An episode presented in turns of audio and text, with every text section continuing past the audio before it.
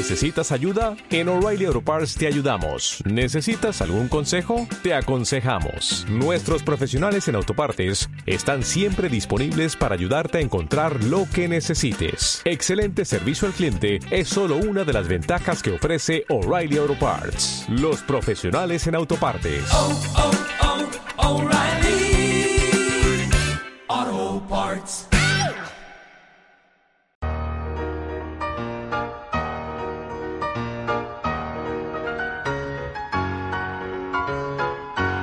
Memoria viva.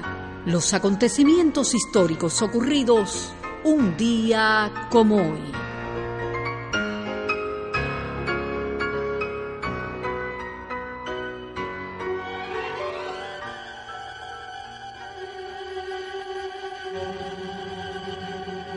En esta fecha, Martí escribe a su hermano mexicano Manuel Mercado. Ya estoy todos los días en peligro de dar mi vida por mi patria y por mi deber. La carta quedará inconclusa por la llegada del general Bartolomé Mazó al campamento con 300 jinetes, pero en ella se reafirma el peligro que siempre vislumbró el apóstol en el poderoso vecino del norte.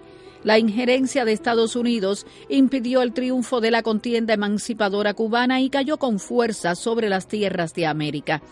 Solo después de cinco décadas, una generación inspirada en su ejemplo rompió todas las ataduras y conquistó la victoria definitiva.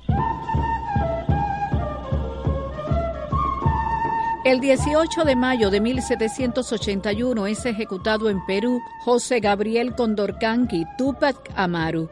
Tupac Amaru, acompañado de criollos negros y mestizos con escopetas viejas y otras armas primitivas a la usanza de los viejos tiempos de la conquista, tomó a Sangarara e hizo ejecutar en la plaza pública al corregidor Arriaga, famoso por sus atrocidades. Como consecuencia de este acto, Tupac Amaru cae prisionero, es juzgado por rebelde a la corona española y es ultimado atrozmente.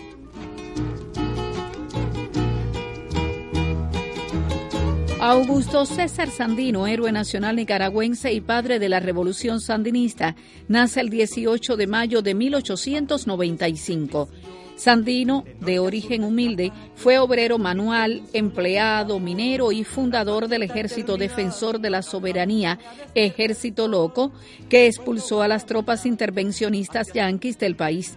También es conocido como el héroe de las Segovias y general de hombres libres.